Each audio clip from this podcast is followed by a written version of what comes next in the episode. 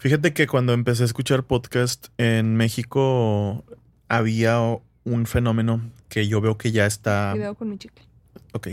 ¡Ay! Mi Ay, mi chicle. Hay un- había un fenómeno que era que como no había podcast, o sea, no había muchos podcasts en México, Ajá. los que lideraban en las listas de popularidad eran programas de radio. Mm. De hecho, el, uno de los número uno, pues es el de Marta de Baile. Pues en realidad creo, no estoy muy seguro que, que son retransmisiones de su programa de radio, porque hasta se ve donde, creo que se ve donde manda corte comercial y todo. Ah, es como de grabaron el programa y lo suben. Y lo suben al al- bueno, así era, así era básicamente las listas de popularidad. O sea, no eran pocos los podcasts que existían. Sí. y se basaba todo en, en programas de radio retransmitidos que, que los ponían en, el- en la plataforma de, de- de podcast. Ahorita ya, ya hay más podcasts. De hecho, pues el, en Spotify el podcast número uno es un podcast. O sea, Sí. no es un programa de radio, es uno que fue hecho especialmente en el formato de podcast y eso está, está bien. El futuro es esperanzador para nosotros. El futuro del podcast es hoy.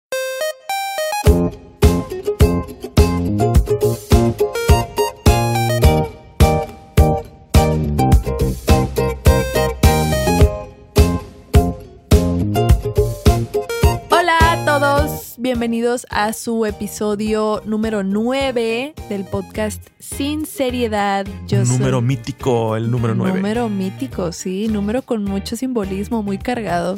Yo soy Fabi Solaegui y enfrente de mí está.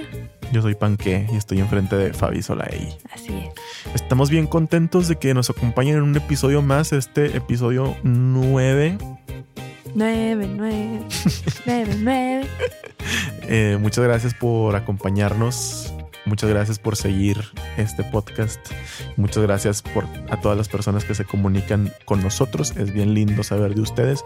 Y pues prepárense para un episodio más lleno de sorpresas y de temas bastante o medianamente interesantes. Claro, esperamos, esperamos que sea. Así es. Esta semana subí un meme a mi Facebook. Han sido varias ocasiones. Yo, yo no tengo muchos seguidores en mi Facebook.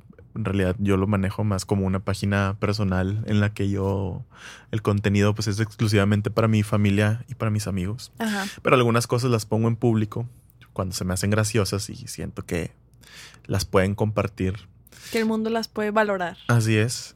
Y a algunas les ha ido bien y algunas me las han robado. Ajá. He, he tenido, han habido ocasiones en las que he subido algo que está chido y alguien con más seguidores lo ve, lo agarra, lo vuelve a subir Ah, mira. ajá, y le va más chido que a mí. Entonces, esta semana no pasó eso. Ya, o sea, sí pasó, pero no, no- digo, si le fue bien, pues la verdad no sé.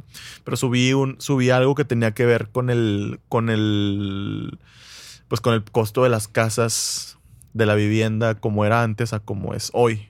Entonces, básicamente era una imagen de un letrero de la colonia Mitras donde ofrecían las casas. eh, un, un lote económico salía en 300 pesos y un lote con terreno incluido salía en 500 pesos a un plazo de 10 años. Obviamente, yo sé que eso fue antes de la devaluación y que eso era un precio alto. Estoy convencido, Sí. ya sé, ya sé. Obviamente las casas no costaban 300 pesos. Lo subí sabiendo. Pues, pues sí, costaban 300 pesos, sí, pero, pero, o sea, 300, no eran 300 pesos. pesos, de ahorita. Ajá, eran Ajá. 300 pesos de antes. Estoy consciente de eso. Mucha gente me puso, pues. tu risa. Mucha gente me puso, pues sí, genio, pero es que. Y una persona hasta le tomó foto a su compu haciendo una conversación. La persona que me dijo genio no pudo ni siquiera hacer un screenshot. O sea, Tuvo que tomarle le foto a su compu. le tomó foto a la Muy pantalla de su compu en donde me enseñaba que el, por la inflación era más o menos lo mismo. Entonces fue así como. Ay, no sé, o sea, sentí como. Sentí, ¿sabes? Sentí una impotencia muy grande y borré la foto.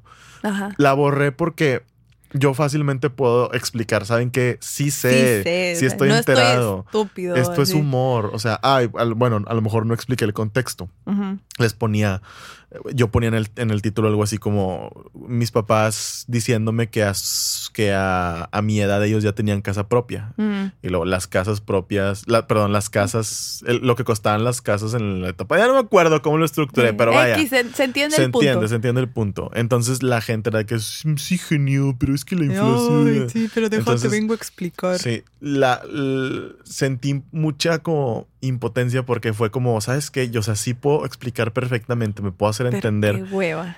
pero qué hueva dar una explicación. O sea, como no sé si la gente no se da cuenta que es una broma o si la gente de plano tiene una necesidad muy, muy grande por enseñarle a todos que están en un error y que están en lo correcto siempre. Ese es el tipo de persona que a mí más me molesta en el mundo. Sí. Las personas que van igual.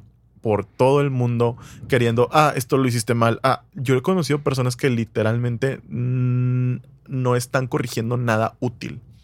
O sea, eres de- o sea, cualquier cosa así como que, ay, no, pero esta silla acomódala así. O sea, que bueno, o sea, a lo mejor a lo mejor no me estoy dando a entender bien, pero es como que existen personas con una ansiedad muy fuerte de explainear. De demostrarte que saben cosas. Ajá, sí. Y eso fue lo que, lo que me pasó con este memillo, ¿verdad? Que después alguien me lo robó, lo subió, no sé si le fue bien cuando lo vi, cuando lo chequé, ya la verdad ni hice pedo porque fue como que, qué, qué- qué hueva.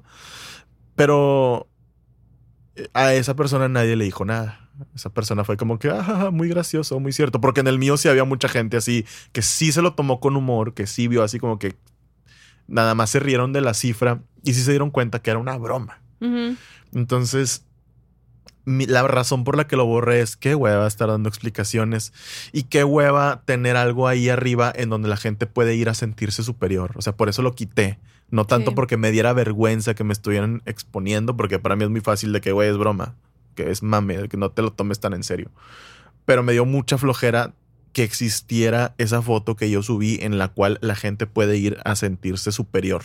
Nada más porque van y te explican algo que saben. No sé si, no sé si más o menos me entiendas mi punto. Sí, sí entiendo tu punto. De hecho, a mí me pasó algo parecido, te lo conté, de hecho, se me hace que te acuerdas, de una vez cuando fuimos al, a la Kiva Center y me tomaron una foto tú y Miguel enfrente de un como mural que tienen de del juego ese de Donkey Kong Ah, sí. con Mario, la princesa y todo. Y yo subí esa foto y puse que se armen las retas de Buscaminas porque a ese sí le sé. Y alguien fue a comentar mi foto y fue así de, "Eh, de hecho ese no es el Buscaminas. y yo, ah, gracias, es- estoy consciente de que Mm. no es el Buscaminas, pero pues igual, o sea, no, no me quise meter en el, a ver, déjate explico cómo estuvo lo que traté de decir. Sí, mira, es una broma. Ajá. Una broma es cuando dices algo que pareciera que, pero en realidad quieres, es, eh, o sea, no, no, y ese es el Que problema. No me quiero desgastar. no te puedes poner, no te puedes poner a explicarle a toda la gente. A mí me ha pasado también manejando la página de primavera, que ahí me lo gano a pulso, porque también ahí voy yo a tratar de, de darles un poco de humor que a lo mejor mucha gente no capta, que digo, no lo quiero hacer as- así, no, no quiero que se escuche como que, uy, no, no, no van a entender mi humor. O sea, en realidad es un humor bastante sencillo, pero de verdad es que hay gente que no entiende que es una broma. Entonces, en una foto una vez puse en el título, era una foto literal de nosotros tocando. Y el título era, en veces la vida sí es como uno quiere. Sí, sí me acuerdo. O sea, pero era como algo de, de la gente que conoce que hay un gatito que dice que en veces la vida no es como uno quiere, Ajá. sabe que es, pues es una broma, es un meme, o sea, es, es algo que ya existe, que yo no inventé. Ajá. Y la gente me ponía así como que, "Mm, qué, ma- tuvo que llegar. qué mala ortografía. Y yo así de que... De "Güey, hecho, es a veces. De hecho, no se Se escribe. levantan los lentes. De hecho, así no se escribe. No se escribe. Según la RAE, es a veces. Así, entonces es algo muy desesperante. Es algo, es algo muy desesperante porque a veces, no sé si, en veces, no sé si de verdad esas personas es- no saben o de, ver, o, de verdad sí sienten que te están corrigiendo y que te están haciendo un bien y se van a dormir así de que, uff, qué chingón. De que... Bueno, otro día productivo ayudando. Y también me, o sea, me pongo a pensar en que pues no sabemos realmente, o sea, bajo, tras, tras la pantalla del Internet no sabemos en realidad con qué personas estamos lidiando. Yo me considero una persona que utiliza un, un humor bastante sin, o sea, no tiene mucho sentido muchas veces las cosas que pongo y es a propósito. Sí, o sea, a veces puedo llegar a ser un poco que las, las, cosas que pongo a veces pueden llegar a ser un poco, no, no, sé, o sea, no, como que no tienen chiste y, a veces un poco, no sé, no sé cómo explicarlo. Y yo me pongo a pensar si a veces la gente me percibe como, como muy estúpido por eso. O sea, como que, como que se ponen a pensar que qué pedo lo que puso este vato. O sea, no tiene sentido. A veces escribo con pésima ortografía a propósito y también que piensen que no sé escribir. A mí me pasa eso de la ortografía también. ¿Cómo? ¿Piensas que no sabes? Que no? no, o sea, que yo digo, hay de haber gente que ve las cosas que pongo y han de decir está estúpida. Ajá, sí, sí, sí, es exactamente lo que me lo que me pasa a mí, o sea, siento que no como que se, se, pueden pensar que tengo mala ortografía, que las cosas que digo no tienen ningún sentido o que no tienen chiste simplemente, que bueno, eso ya es bastante subjetivo a cada quien, ¿no? Mm. A mí me puse a pensar por lo que puse sobre la Mariana Rodríguez. Ah, sí. Mariana Rodríguez, ah, para los que no la conocen, es una morra que es novia o pareja o prometida de un senador de aquí de Monterrey. Pero es más conocida por su trabajo como influencer. Es influencer la chava. Entonces, ella ha tenido varios episodios en los cuales la riega en algo y la gente se lo hace notar. O sea, pero la riega en cosas bastante tontas. comete errores así muy, muy, muy, muy tontos. Entonces la gente se lo hace notar y se ríe y muchas veces bromea con eso, pero después lo vuelve a hacer. Sí. Y luego lo vuelve a hacer. Y luego lo vuelve a hacer. Y nosotros, ja, mira, ya te equivocaste otra vez en esto, eres una tonta. Entonces yo ya, a mí ya me está dando miedo de que chance y sí sabe. O sea, yo sé que estás haciendo una cara como de desaprobación de que no, sí está muy tonta la morra. Pero que, o sea, no sé, debe de haber una posibilidad en las cuales la morra haya sido cuenta de que, ah, mira, este pedo genera, porque leí un dato así, digo, no tiene mucho que ver, pero con lo último que pasó sobre lo del curso no sé si quieres platicarle a la gente lo de su curso de... Ah, sí. Bueno, si son de Monterrey probablemente sí escucharon acerca de esto, pero la gente que no es de Monterrey o que de plano no se enteró, este, esta chava, Mariana Rodríguez, subió una historia de Instagram en la que decía que pues iba a ir a un curso.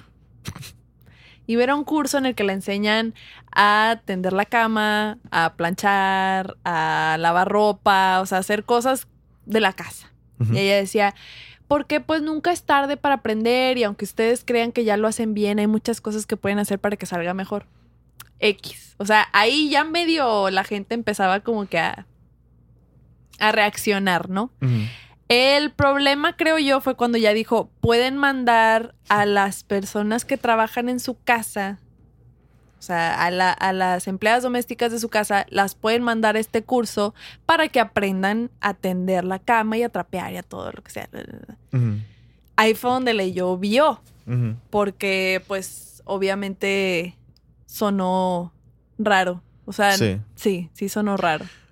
Bueno, leí un dato que con ese episodio la morra subió a subió de followers a 16 mil followers más de los que ya tenía. Sí. O sea, gracias a, eso que pasó. Entonces, vaya, esos números para mí, digo, no, igual no es algo como que importe mucho, pero no sé si la morra ya se dio cuenta que esas cosas le generan a lo mejor una entrada más de seguidores que yo no creo que la morra no pueda tener como que asesores que le digan de que, oye, esto no hagas, no la cagues en esto, así. Es, es, es, es algo que no, no dudo que pueda. No suena improbable. No suena improbable que la morra ya sepa qué acciones despiertan la ira de la gente. Entonces digo, obviamente cuando hace algo así por el estilo, la reacción natural es de que, ah, se mamó, o sea, qué pedo con esta morra. Pero lo que se me hace muy tonto es como enojarte, hacer pedo, hacer como que. Por, porque es lo predecible, o sea, es la reacción más predecible. Y, a mí me sorprendería mucho que de repente le morre de que es que todo el tiempo sube que la estaba cagando y yo por eso hacía enojar a la gente. Por eso a mí no me gusta como enojarme o como disgustarme por estas cosas. Sí. Más bien como lo veo como algo así como de X. Ajá. Porque quién sabe qué plan malévolo haya detrás de todo eso y yo no pienso ser parte de ese sector de gente enojada por algo que ya está prefabricado. Sí, porque fíjate que pasa muy seguido que sí hay gente que se dedica a estar en redes y a como que vender su imagen por redes, que sí llegan hasta darle las gracias a la gente que se dedica a tirarles nada más, porque a final de cuentas eso para ellos es engagement y eso a ellos les deja ganancias. Claro. Entonces, sí suena viable que pueda estar haciendo todo a propósito para que para que esté pasando ahí engagement en su cuenta, porque no falta, va a haber un chorro de gente que va a poder estar de acuerdo con esta clasificación. Hay gente que sigue gente que le cae gorda nada más para ver qué están haciendo, en qué la están cagando. Y con Pues- Mariana Rodríguez pasa un chorro. De hecho, por eso tiene su cuenta privada. Yo la sigo y digo, no me cae mal, porque pues tampoco me cae mal. Pero la sigo porque sí quiero ver qué chingados está haciendo. Ajá. Y fíjate que Y te digo, eso es listo de su parte, que lo puso en privado. Es de que, ah, ¿me quieres ver cagándola? Pues me tienes que dar follow. Ajá. Tienes que estar ahí metido, me tienes que dar números a mí. Y de hecho, cuando me ha, o sea, yo llevo ya tiempo siguiéndola y no me ha tocado ver cuando la caga. O sea, siempre es de que se hace viral y lo veo por otro lado. Y yo, cachis, pues si yo la sigo, ¿cómo no me di cuenta? Ajá. Es, es, es una cosa bastante extraña, pero sí, eh, sí reconozco ese sentimiento de puta, esta persona me caga, hijo de su puta madre. A ver, ¿qué pendejada está haciendo ahora? De hecho, no- nosotros, yo de repente te mando historias de gente de que qué pedo con este güey. Ajá. Y mm, lo natural sería no seguir Sí, a de alguien ya, que. pues ya, Ajá. quítalo. Pero no, o sea, hay como una necesidad de estar ahí viendo Sí. a ver qué chingados está haciendo. Hijo de su madre, mira otra vez haciendo estas chingaderas. Y ahí estás viéndolo. Yo pensé que ibas a hablar más sobre otra cosa, porque ahorita que dijiste que sí hay gente. Hay Es que gente sí. que, hay gente que sí continúa. Ok. adelante.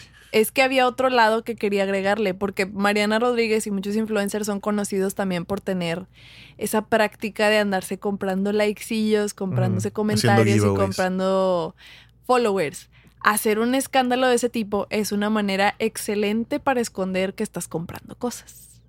Entonces, si de repente subes 16 mil seguidores, quién sabe cuántos de esos son comprados, pero como tú ahí estás en medio de un escándalo, pues fácilmente lo puedes atribuir a que fue por el escándalo y no hay como manera de cuestionar de que, a ver, este de dónde vino y este de dónde vino y este de dónde vino. O sea, entraron de sopetón por el escándalo. Y bueno, todo este caso de Mariana Rodríguez a lo mejor es uno en el cual está en duda si realmente es un genio malvado de la comedia que todo este tiempo estuvo maquilando este personaje de una morra tonta que la caga y tiene un chingo de seguidores, o si de plano es ella en toda su esencia. Hay youtubers y hay influencers que por otro lado, no declaradamente, pero se nota porque realmente no, no puede existir un ser humano así, que sí son un personaje el cual comete errores y el cual eh, tiene cualidades que tienden a equivocarse, a cometer, a- como ya dije, a cometer errores y, y- y tienen estas actitudes a propósito, porque son un personaje. Me, me acuerdo de Pupinia, ¿te acuerdas de Pupinia? Ah, sí. Bueno, Pupinia Stewart es una, es una youtuber que literalmente todos sus videos son, se me hacen un, un cotorreo súper conceptual porque hay un video que fue el que más famoso se hizo de ella en donde es el del Minion, Es el ¿no? del Minion, ¿Cómo sí. está ese video? Es que ya no me acuerdo de ese video. Es un video donde ella está como que en su cuarto y está diciendo que ya está harta y que ya no puede más y que no sé qué y de repente saca un peluche de un minion. Dice, se llama I Hate Minions, ¿no? Se Ese llama video. I Hate Minions. Y lo saca porque dice que ya no soporta verlos, que ya está harta. Saca el peluchillo y le entra como una, una ira incontrolable y se empieza, empieza a, manosear al Minion, pero así muy violentamente. Y lo avienta y empieza a llorar porque Ajá. lo odia. Sí, entonces esa es una, es una chava que nunca ha dicho que es fake. O sea, nunca No. dicho que su personaje es fake. O sea, literalmente su cuenta, su canal de YouTube, no hay un video de ella actuando normal. O sea, eso es su personaje y le hace pensar a la gente que eso es ella. Obviamente su nombre, Pupini Stewart, pues no es un nombre. Pupini es un nombre inventado. Entonces me imagino que tiene como que su vida personal muy separada de ese personaje. Entonces, de hecho, hay un video donde dicen que rompe personaje, no sé cómo se le llame. Que hay un video donde está como que haciendo un video y de repente se empieza a reír. Ese video no lo subió ella. Ese video lo Ah. subió alguien más. Entonces, ese, ese, esa morra sí está bien declarada. Esa morra tiene la habilidad de llorar a voluntad. Sí, y llora. Y llora de verdad. Increíblemente, sí. Hay varios memes de ella donde se está agarrando el cuello y está llorando. Sí. Pero pues ella sí, bueno, nosotros suponemos que de verdad así es ella. Y por ejemplo, en el caso de Ori de Mier, también Ori de Mier parece que también de repente en sus videos se, se baja unos cuantos, unos cuantos kilogramos de IQ Sí. para llegar a hacer las cosas que hace. Sí, ella ha tenido que salir de personaje a veces públicamente y a veces sabes que no sé quién le mandó un mensaje que estaba como que muy pasado de lanza y ella sí tuvo que como que regresar a su Ajá. a su Ori de verdad y decir, "Eh, a ver, está bien, o sea, que, pero- hago, sí hago chistes, pero Respétame. Ajá. Sí, es, es, es algo que nunca me va a dejar dormir en paz. O sea, no, y, y yo creo que lo único que podemos hacer es no alimentar esa maquinaria del ah, la cago, ah, eres una estúpida. que, Sí. ah", porque a final de cuentas nunca sabes cuando estás cayendo redondito en el plan de una persona como ¿Sabes ella. qué me cae gordo? Cuando alguien comparte el mismísimo video por la que la están criticando. Digo, esto no es una defensa a Mariana Rodríguez ni nada, o sea, igual que ella viva su vida. ah. no, no, nada más. No, digamos que no soy fan tampoco. Pero el chiste es que comparten el video, lo retuitean o lo que quieras y le ponen, ay, dejen de ser la gente estúpida famosa. Y es de, güey, la estás compartiendo. la estás ayudando. Sí, eso- Déjalo en paz, déjalo ser, deja que pase, no le hagas caso, es lo que quieren. Pero no, ahí van y la comparten y le dan más vistas a todo. Igual y esto es un tema bien diferente, pero los, los, la cuestión esta de estar compartiendo memes y, y- y, por ejemplo, vamos a decir que un video de un morro cayéndose se hace súper viral. Yo no entiendo, o sea, sí entiendo el concepto del meme, o sea, el meme es la información que se va compartiendo y por su misma naturaleza se va compartiendo más y más y más y más y más y cada vez que se comparte se hace más viral y cada vez que se comparte llega a más lados. Pero yo no entiendo, y a lo mejor es un concepto un poco difícil de explicar, yo no entiendo por qué compartir algo que ya está muy compartido. No sé si me entiendas, ahí te Mm. va. ¿Por qué voy a compartir yo el video más compartido en las tendencias?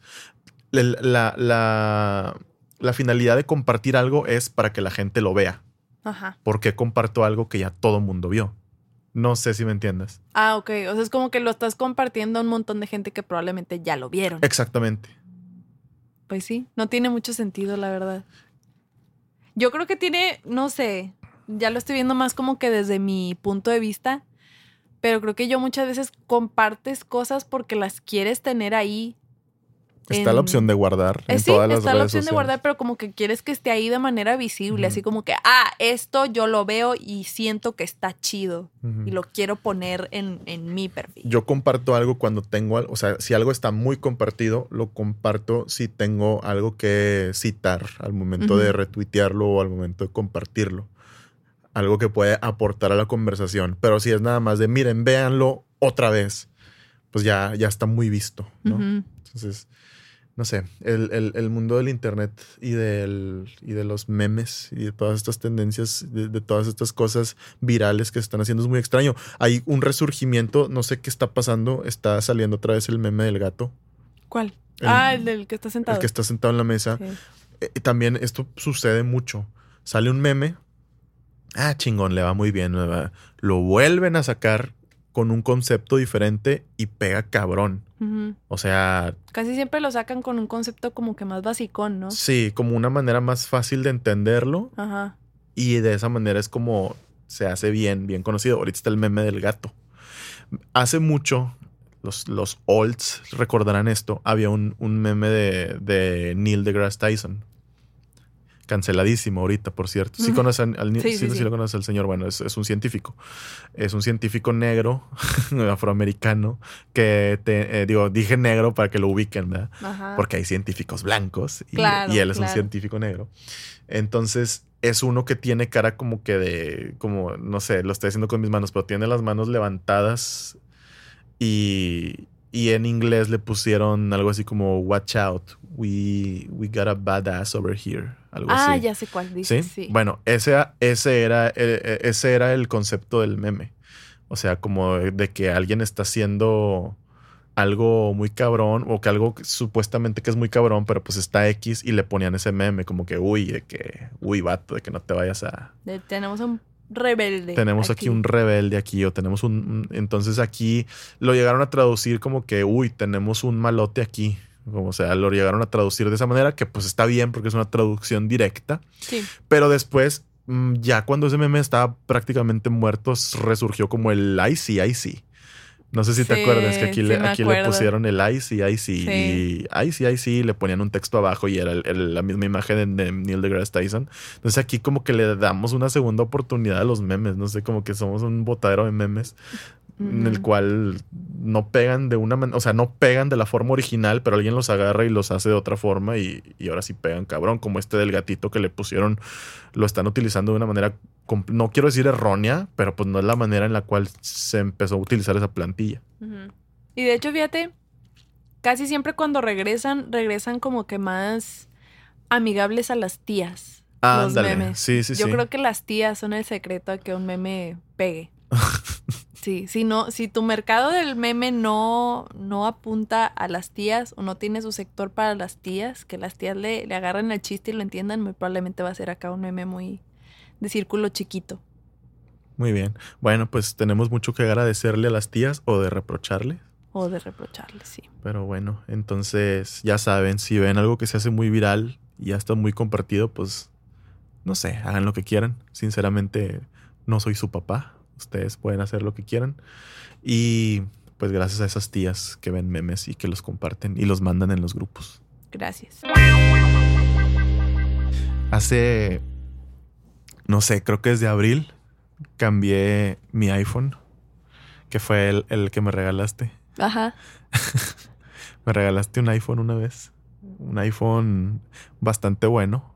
Sí. El iPhone 5S. Ajá. Pero sufrió tanto en su vida. Sufrió caídas. Sufrió... eh, se le descompuso ahí la pantalla de repente. Y luego se la cambié. Y luego la batería. Y empezaron ahí a pasar un montón de cosas con el teléfono. Que yo luché mucho por él. luché mucho. Hice hasta lo imposible.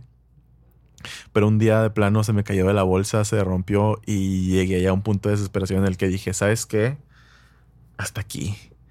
Ya no puedo más con esto. Esto termina ahora. Esta relación amor-odio con este teléfono termina ahora. Entonces yo quería un teléfono eh, que fuera pues nuevo.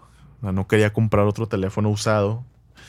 Y recurrí a comprarme pues un Huawei, ¿no? Entonces, hay, no, no soy un... eh, nunca fui Android boy, nunca fui Apple boy, así de que defensor a morir de los, de los teléfonos Apple.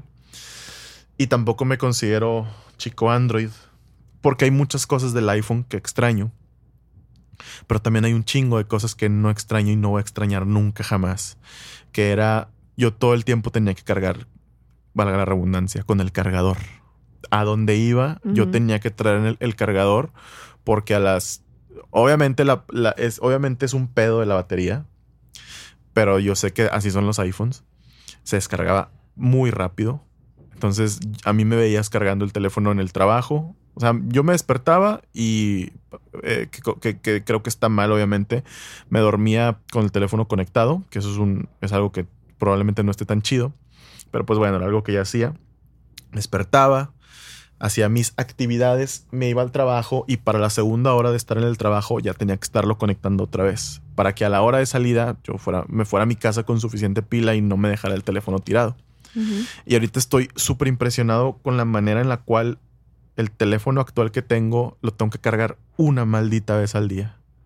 ¿Y te dura todo el día? Con, me dura hasta que llego a la noche y lo vuelvo a conectar para el siguiente día. Oh, wow. O sea, ya no tengo que. Yo mi cargador lo tengo siempre en la casa, a menos que vaya a tener como que, que, que quedarme en algún otro lado, mi cargador ya siempre está en el mismo lugar. Y eso era una consecuencia también de que se me chingaban los cargadores, porque tenía el cargador en la casa, me lo llevaba, lo, metía a la mochila, llegaba al trabajo, ahí también, o sea, le daba una peloteada al cargador impresionante que pobre cargador, pues de, de repente ya no aguantaba y tenía que comprar otro este cargador que tengo todavía trae los plásticos, o sea, no, no le ha pasado nada porque todo nunca ha salido de mi casa, se ve blanco todavía.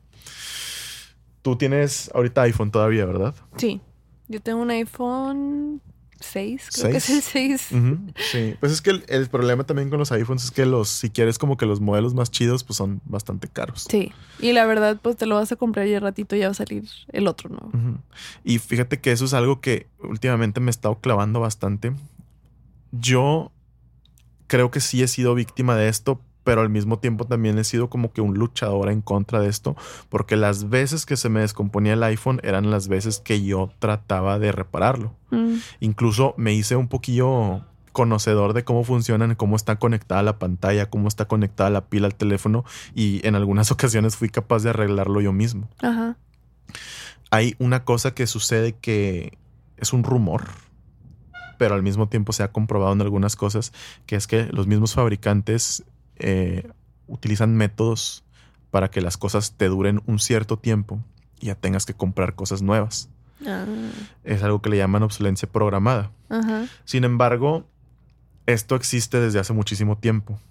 No sé tú, pero no sé si te ha pasado que, por ejemplo, un teléfono de repente cuando lo compraste estaba de que bien rápido o una compu o algo así por el estilo y de repente ya está de que es súper lento.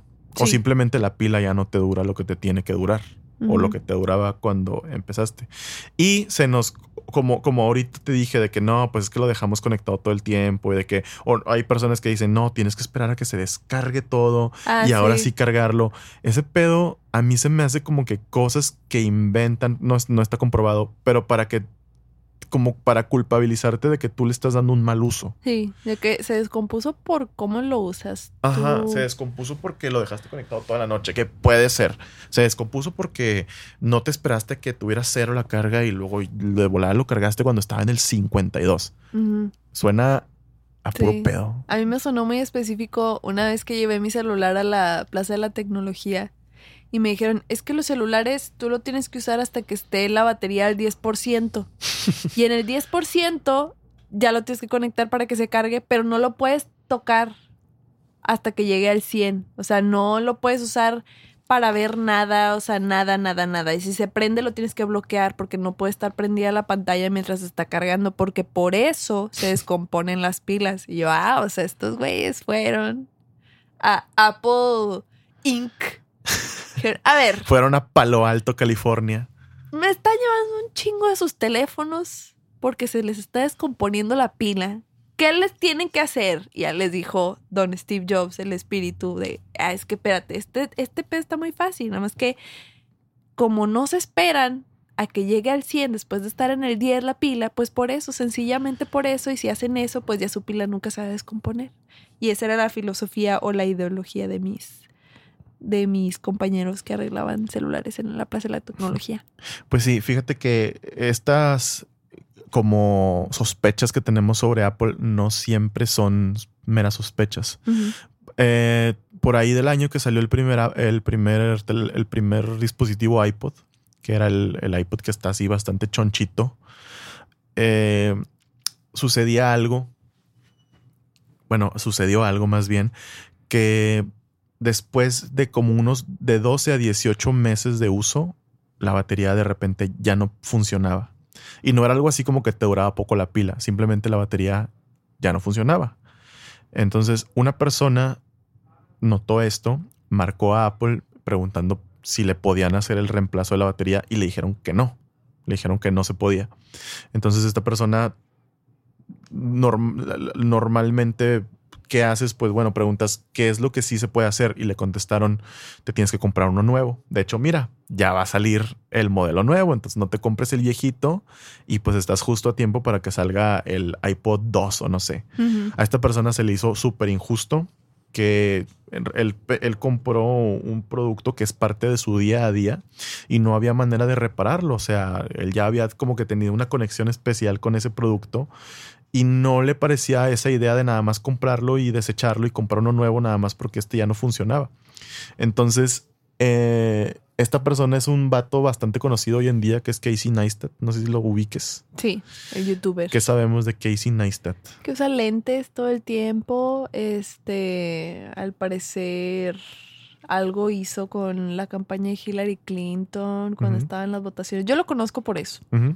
Por, por lo del iPhone, iPod, no, nunca lo escuché. Que yo tampoco sabía que ese había sido como su breakthrough. O sea, en realidad él, la manera en la que se dio a conocer fue porque él hizo una campaña en contra de Apple. Ah, wow. Y lanzó un corto donde él hacía, ya es que usa mucho como que arte, como que de cosas muy crafty, tiene como que su estudio lleno de pinturas y demás así.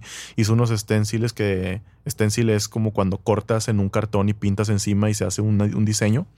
Bueno, hizo algunos stenciles que decían eh, la batería irreemplazable del, app, del iPod solamente dura 18 horas. Y esos él iba y los ponía en la publicidad de, Apple. Oh, o sea, la publicidad donde, donde, donde estaba, la publicidad donde estaban anunciando el, flamante iPod, básicamente le, estaba siendo intervenida por él de una manera negativa. O sea, si tú, si tú estabas esperando un camión y había un anuncio así de esos de las paradas del camión con un iPod o lo que sea, probablemente tenía de que... Sí, estaba, estaba intervenida por él. Eh, la respuesta de Apple fue, parece que le dijeron como que ya habíamos notado este problema eh, y pues sí, vamos a hacer algo al respecto, pero pues no fue por tu película. Fue porque ya teníamos esto detectado y sí se pudo hacer, o sea, al final pues dejaron de hacer pendejos y sí pudieron empezar a reemplazar las baterías. Y se supone que esto ya no es un problema de Apple, pero yo siento que sí. O sea, yo siento que los teléfonos cada vez les dura menos la batería. Yo siento que. Y no es exclusivo de, Apple. O sea, no le estoy tirando cagada a Apple. O sea, puede pasarme con mi teléfono también. Tengo poco con él y yo sé que en unos 10 meses no va a estar igual que ahorita. Pero eso es algo, fíjate que se ha estado practicando desde hace muchísimo tiempo. No sé, ¿cómo qué cosas te imaginas que puede aplicar esta obsolencia programada, además de los teléfonos? Pues las computadoras, como habías dicho. Yo había escuchado algo sobre que las impresoras las hacían para que tuvieran errores, o sea, que los errores ya venían programados para que pasaran y que hablaras a soporte y que cuando hablaras a soporte te dijeran, sabes que no se puede arreglar esta impresora, tienes que comprarte otra impresora. O sí se puede arreglar, pero arreglarla cuesta 18 dólares y una impresora nueva cuesta 15 dólares. Sí. Es mejor cómprate una nueva. Sí, ese es el, ese es el problema de la obsolencia programada. O sea, con la impresora parece que lo de la impresora sí está bien malévolo. O sea, la impresora tiene instalado un chip que recoge pintura. Entonces ese chip cada cierto tiempo se llena y ya no puede imprimir más. Hay personas que desarrollaron una especie de software que te hace resetear ese chip y tu impresora puede seguir funcionando, pero obviamente está como muy escondido. Eso de las impresoras es una cosa que a mí me tocó vivir de mi impresora. Yo tengo una impresora que funciona, mi impresora es funcional, pero los cartuchos cuestan más que una impresora económica. Ah, sí, también algo había escuchado que... O sea, el tipo de cartucho, eh, mi impresora es una Canon. El tipo de cartucho, mi, impresora la tengo sin utilizar. La tengo nada más porque es multifuncional y puedo escanear con ella. Pero no puedo imprimir con ella porque el cartucho que necesita esa impresora es carísimo. Sí. Yo o sea, si con ese cartucho yo me puedo comprar cualquier otra impresora marca Epson pequeña que pueda imprimir. Sí, como que van cambiando el diseño de los cartuchos para que ya llegue un punto en el que el comercial ya no es compatible con la impresora que tú tienes. Entonces, lo siento, cómprate otra impresora. Así es. Sí. Eso, y también eh, estuve leyendo que cuando empezaron a fabricar, hay, dos casos muy cabrones que son igual, que me, parece como que están como que con las mismas circunstancias. La bombilla eléctrica, la primera bombilla que se, que se inventó, estaba hecha para durar 1500 horas. Ah, Después se inventó una que podía durar hasta 2000 horas. ¿Cuál es el pequeño problema? Que pues la gente dejó de comprar bombillas. ¿Para qué quieres comprar más bombillas si la que tienes ya funciona bien. Y te va a durar toda la vida. Imagínate si Apple hiciera eso. Oye, este teléfono nunca va a estar desactualizado. Este teléfono, la batería va a durar 12 horas. Y este teléfono, pues básicamente no hay mucho avance que hacerle. Esto nunca va a pasar, obviamente. O sea, no va a haber un teléfono nunca en nuestros tiempos modernos que pueda hacer eso. Se intentó. Este, no sé si tú alguna vez llegaste a ver esos teléfonos que traían como bloquecitos atrás. Parecía como una tabla de esas de los Legos chiquitos. Y haz de cuenta que atrás traían un chorro como de enchufes. Entonces, si tú querías una cámara bien chida, te comprabas el, el bloquecito de la cámara chida en vez de la cámara chiquita y se lo ponías. Tenía el bloque de la pila, tenía el bloque de la memoria y que lo que quieras. Entonces tú podías como que personalizar tu teléfono para que tuviera las características que tú quisieras. Y si en algún momento la pila se descomponía, pues nada más tirabas esa pila y comprabas otra pila y seguías teniendo el mismo teléfono. Ujú. Pero por alguna razón no jaló. Los desaparecieron. Sí. O sea, eso nunca ha pegado. Han, han tratado de hacerlo, pero no pega. Bueno, eso es en el caso de un teléfono pues bastante personalizable, pero por ejemplo, si hablamos de un all-in-one como un iPhone o algo así por el estilo, yo creo que existe la tecnología para hacer un teléfono que perpetúe un poco más el tiempo y no los 12 meses que dura un año y que al año ya lo estés cambiando. Sí. Porque hay gente que eso hace. Hay gente que literalmente pasa el año, lanzan el nuevo, hacen fila por el nuevo y desechan el anterior. Sí. Y eso, eso, eso genera un chingazo de basura electrónica, que es peligrosísimo. Entonces, hay varios tipos de obsolescencia programada. No me los sé todos, pero está estas que son por malfunciones. Están otras que es por deseo. Por Mm. ejemplo, en el, en, el, en el caso de los iPhones, pues puede ser mucho por deseo. Hay gente con el poder adquisitivo de cambiar teléfono, de que, que pueden cambiar de teléfono cada que sale uno nuevo. Y el teléfono anterior puede estar completamente funcional, pero pierde su valor por el hecho de que ya salió uno nuevo y pues vaya, te compras el nuevo y el anterior pues lo desechas. Eso sucedió, como te digo, con las bombillas y hay otro caso que es el de las medias de nylon, que este es buenísimo. El de las medias de nylon habían inventado como que el material perfecto que era el nylon, súper resistente. Las medias de nylon les hacían pruebas, amarraban una a un carro, un extremo a un carro y el otro extremo a otra. Los carros le daban y no se rompían las señoras ya no tenían que comprar medias. O sea, se compraban un par de medias y básicamente esas eran todas las que tenían que utilizar. Entonces se empezó a hacer como un dilema bastante moral entre los científicos y las personas que hacían estos inventos porque las fábricas les decían, ¿sabes qué? Hiciste algo bien chingón, qué chido, muy bien. Necesito que lo hagas más chafa. Sí. O sea, usa tu conocimiento para hacer un peor producto. Eso era lo que les empezaban a pedir a las personas que inventaban estos, estas cosas. Y los científicos se, se- se- estaban en una encrucijada ética de, oye, pues voy a usar mi conocimiento para perjudicar a la gente porque a los dos meses a esta media se le va a hacer ya un, ¿cómo se llama cuando se rompen? Ay, no una sé. corrida o no sé, o sea, se van- se van a empezar a correr y van a tener que comprar otras, siendo que yo tengo toda la capacidad de crear unas que estén en perfecto estado. No sé si tú, no sé, no sé si tú haya- te haya tocado vivir la obsolencia. Me ha pasado, fíjate, de una manera que creo que no es tal cual así como la estás contando, pero pasa muy seguido con la ropa, así como pasó con las medias de nylon, pero pasa mucho con que te dicen, esto es como que ahorita lo chido. Y todo el mundo corre y se lo compra, lo que sea. Y después, eso mismo que era chido ahorita es de que o es naco, o es anticuado, o es lo feo, o es algo que no es favorecedor.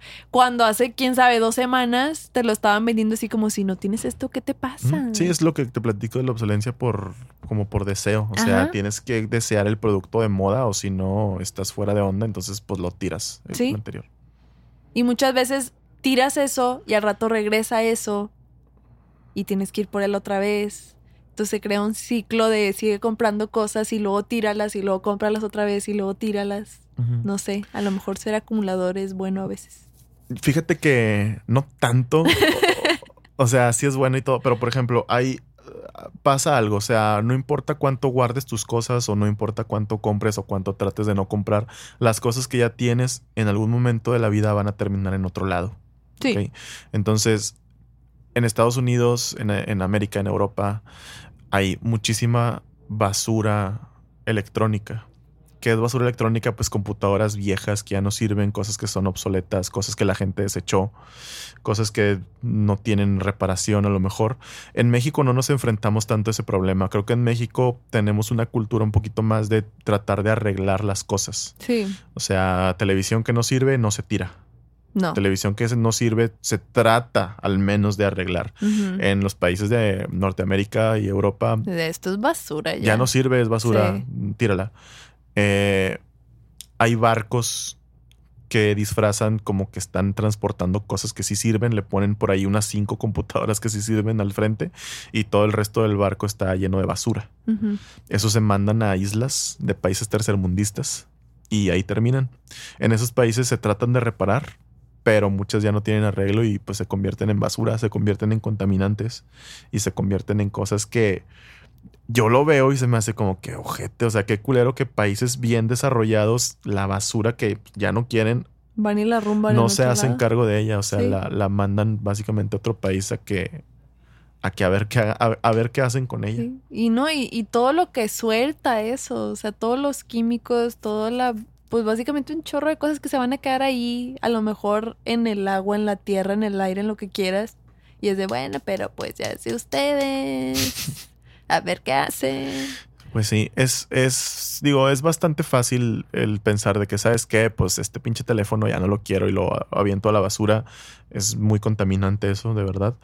Eh, pero también creo que tenemos como que, que aprender un poquito más a no ser tan descuidado con la- tan descuidados con las cosas Ujú. que ya no sirven. A mí, a mí me encantan las cosas que no sirven porque es como un nuevo reto. Es como, ¿sabes qué? Yo no sé absolutamente nada de electrónica o yo no sé absolutamente nada de este objeto, pero pues vamos a meternos a YouTube a ver cómo le ha hecho otra gente para arreglarlos. Yo he arreglado computadoras, arreglé mi laptop mil veces, ahí la tengo descompuesta, creo que la puedo intentar arreglar. O al menos, digo, a lo mejor no hacerle al MacGyver, ¿no? O sea, también si no la puedes arreglar tú, llevársela a alguien, a lo mejor te va a costar 500 pesos arreglarla. Y conviene más que comprarte una nueva. Me conviene más arreglar mi laptop que comprarme una nueva, la verdad. Ujú. Entonces es algo que tengo planeado hacer. Quién sabe, o sea, hay bastantes cosas que se pueden hacer para tratar como que de evitar que estos objetos terminen en un lugar donde pues yo creo que esas personas no hicieron nada para merecer que les echemos como que nuestra basura. Ujú. Entonces, qué bueno que en México existe un poquito más esta cultura de no, pues no sirve, lo arreglamos o vamos a ver a quién se lo regalamos que sí lo pueda utilizar. En mi casa hay un chorro de cosas que están descompuestas y no las vamos a tirar. Ahí tenemos una caminadora en la casa. Y sí, está descompuesta así de plano. Está, creo que dura 10 minutos y luego ya. O sea, no te puedes poner bien mamado. Está bien, te da breaks. dura 10 minutos. Le ves no el jala. lado positivo. Y mi papá ahí la tiene, mi papá la piensa arreglar. Entonces, igual ustedes, si tienen cosas ahí que, que, que, que no sirven, pues la verdad no las tiren. O sea, está bien que la basura de un hombre es el tesoro de otro, pero pues no se pasen tampoco. ¿Y mm, cómo llegaste hoy al estudio? Hoy llegué en Uber normal.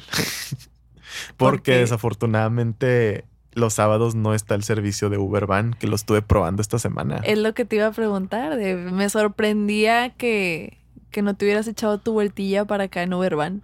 No, que fíjate recientemente que eres muy fanboy. si yo pudiera ahora ir a todos lados en Uber Van lo haría, pero sí tiene sus horarios y sus restricciones. Eh, Hemos estado hablando mucho en este podcast acerca del Uber y le hemos estado tirando bastante cagada, pero creo que el día de hoy es la redención de Uber. Se merece un aplauso, Uber, Se merece con un esto. aplauso. Sí, fíjate que en enero de 2019 empezaron con el servicio de Uber Van. Ujú. Parece comercial esto, ¿eh? Sí, eh, no estamos No, no estamos patrocinados. patrocinados por Uber. Chinga, chinga tu madre, güey. No es- no, es- es- ese chinga tu madre nada más para que se den cuenta que, que no estamos patrocinados. Si estuviéramos patrocinados no nos dejarían hacer eso. Exacto. Pero bueno, el servicio de Ubervan empezó en este año, en, en- en enero. Un Uber X es muy caro. Está algo caro moverte en Uber X. Entonces idearon Uber Van, que es como Uber Pool, pero ya no son carros. Uber Pool es donde puedes compartir viaje con otras personas. Acá también compartes hasta con 12 personas, parece. Entonces, aquí la diferencia es que son vans. son camionetas, eh, son camionetas que siguen un recorrido todo el día. Entonces, fíjate que está medio curioso porque yo no sabía cómo pedirlas. Yo pensé que escogías la ruta y ya te ibas, pero no, tú escoges dónde estás y a dónde quieres ir. Ah, ok. Entonces, yo- o sea, yo pensaba, que- yo, yo pensaba que tenía que saber dónde pasaba la ruta y no, nada más tienes que decir dónde estás y a dónde quieres ir. Entonces, por ejemplo, si yo quiero ir de mi casa al trabajo, el Uberman me dice, ¿sabes qué? Pues le tienes que caminar hasta aquí, aquí va a pasar la van por ti y te va a dejar aquí y ya de ahí tú le caminas al trabajo. Abrieron una ruta que a mí me queda ¡mua! Pintadita. perfecta, o sea, me queda, o sea, eh, llego sin un pelo levantado al trabajo, o sea, llego como me salgo de bañar, así llego al trabajo y pago 20 pesos. Ajá. Y si es un trayecto 20 largo. pesos es una mentada de madre. Y te voy a decir una cosa que a mí me tiene bien preocupado. Venía solo.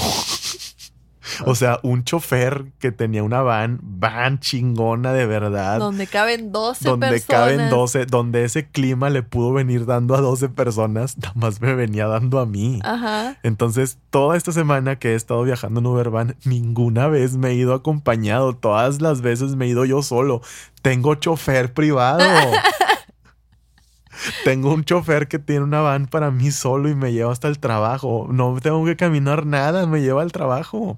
Pero te digo que me tiene preocupado porque mi miedo es que lo quiten. Y el chofer me dijo, ¿sabes qué? Aquí hay una dirección para que tú hagas tus quejas, si algo no te gusta del servicio. Y yo usé esa, usé ese, ese canal de comunicación para comunicarles que tenía miedo que la quitaran. O sea, mi primer correo a ellos fue de que, ¿saben qué? Este pedo está con madre. No lo vayan a quitar, por favor. Llorando. Venía platicando con el chofer de que, ¿sabes qué? Ya tienen un mes trabajando, me acaba de llegar el correo de que ya están en esta ruta. Y pues, ¿por qué no le hacen más promoción? Para llegar a mi trabajo son dos camiones y los dos vienen hasta la madre siempre.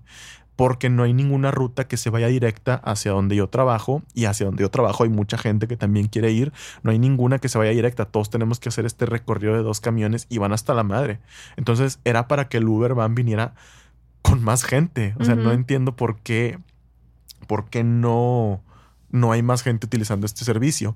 Y un chofer me dio una respuesta bastante congruente que fue, pues, no sé si te acuerdas que en enero cuando salió le hicieron mucho pedo al Uber Van Sí, los de. y la Agencia Estatal de Transportes se los, vaya, pues les, les retiró un chingo de unidades, clausuraron muchas. Sí. Entonces pensamos que muy posiblemente ahorita estén trabajando como bajo perfil.